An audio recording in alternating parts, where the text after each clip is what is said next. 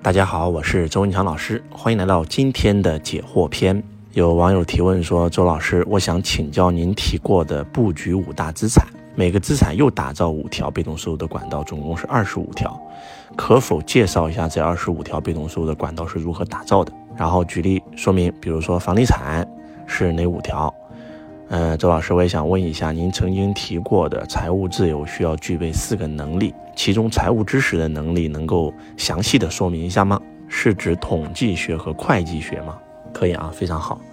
首先，呃，我们的目标是财务自由。要想实现财务自由，必须要被动收入大于支出。只有资产可以产生被动收入。而这个世界上所有的资产一共分为五大类。那第一种叫做企业，可以自动化运营，并且为你带来正向现金流的企业。我们如果说只做一家企业，这家企业倒闭了，我们就没有被动收入了。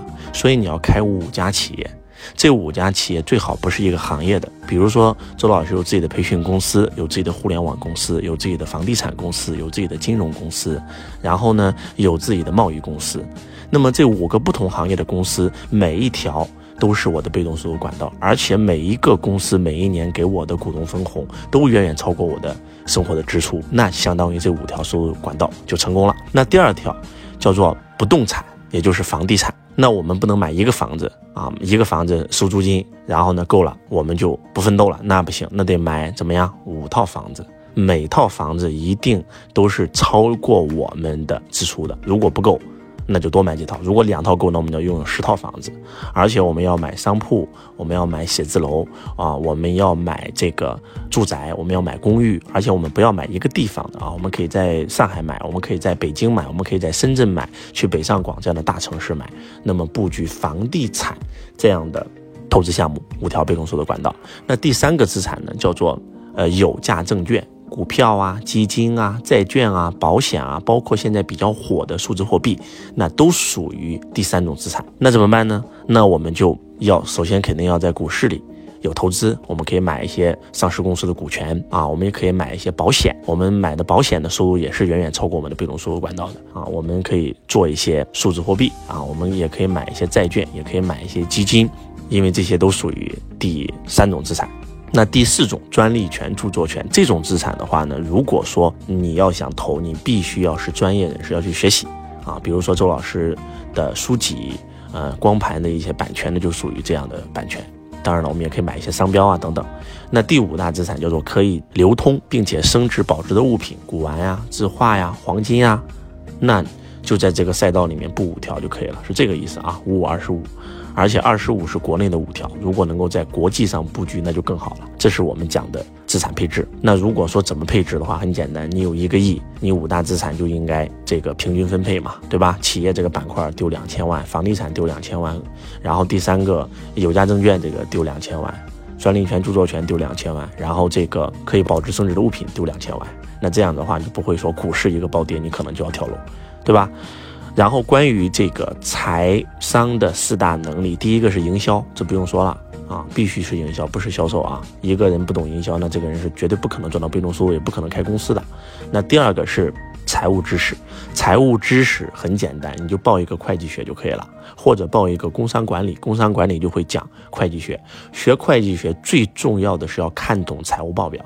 资产负债表、现金流量表、收入支出表。呃，周老师最近看了巴菲特的所有的书籍，我发现巴菲特根本就不是炒股票的，他也不是买公司的啊，他也不是做价值投资的，他是做什么的？他就是真真正正的看懂了财务报表。他研究一只股票，绝对不会看这个股票的市盈率啊，这只股票的 K 线图啊等等，全都不看。他看什么？他就看这家公司的财务报表，看看这家公司的。资产负债表、现金流量表、收入支出表。如果这家公司还是亏钱的，根本就不会买。这就是为什么他不买高科技股和互联网公司的股票的原因。因为这些股票，如果说在在公司没有盈利的时候买这家公司的股票是非常危险的，有可能他会退市。就详细可以，呃，买巴菲特的书籍，也可以听周老师专门解读巴菲特。巴菲特如果不懂会计学的话、统计学的话，他不可能成为今天的股神。好，然后呢，就是投资学，投资学就是让钱翻倍的能力。呃，然后希望我的回答能够让你满意啊。周老师，我十六岁出社会，今年二十了，现在在一家餐饮小店上班，快两年了。目前就我一个员工，老板一直给我灌输思想，让我跟着他一起开店入股，一起做大。但是我很纠结，我想去摆地摊，自己投资自己，可以啊，没问题啊。我觉得你可以自己投资自己。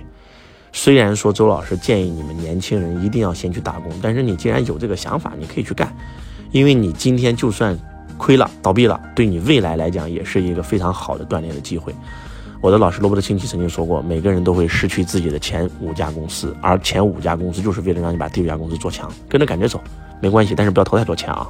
呃，周老师你好，您说不敢花钱是对金钱有恐惧，你也说过要把钱花在资产上，而不是负债上。我现在的处境是在吃穿住行上，生活用品上都很开支，想把钱攒起来买书投资头脑。请问我这是对钱的恐惧吗？当然不是啊。啊，你这个非常好啊，你这个就是周老师的价值观啊，对不对？我们如果说很吝啬，不敢花钱，那这是对钱的恐惧。你是敢花钱的呀，对吧？你可以花钱报课啊，你可以花钱买书啊，那周老师绝对支持你的啊，非常好。周老师你好，我在读吸引力法则有关的书籍，看到要对世间万物、万事万物怀有感恩心，还说感恩的力量非常强大。请问如何才能做到这一点？我自己感觉我做不到，即使每次得到别人的。帮助我嘴上会说谢谢，但是我内心当中并没有真真正正的感恩，那这就是你自己的问题啊，说明你不懂感恩啊，你没有感恩的能力啊，一定要懂得感恩，因为懂得感恩太重要了，确实感恩是。非常非常发自内心的，它不是表面的客气或者一种形式啊。周老师真的会非常非常感恩，首先感恩呃我的命运啊，感恩上天给了我这么好的容颜，给了我这么棒的身体，给了我这么多的经历，我真的非常非常感恩，也感恩出现在我生命当中的每一个人。这个人是帮助我的，我会感恩他，回报他；那这个人是来害我的，我也感恩他，因为他让我变得更强大。呃，我觉得教感恩，我觉得应该是你生命自己的体验，这个东西教不来，真的教不来。你只能在事上练，你只能通过一些人，通过一些事儿。我举个例子，假如说你来到周老师身边，你看到周老师是一个非常懂得感恩的人，你会发现，哎，你会从我身上学到感恩。你之所以不懂感恩，可能你是不是因为你身边压根就没有懂得感恩的人？希望今天的分享能够对你们有帮助。想问周老师更多问题，欢迎在评论区留言。我是周文强老师，我爱你如同爱自己。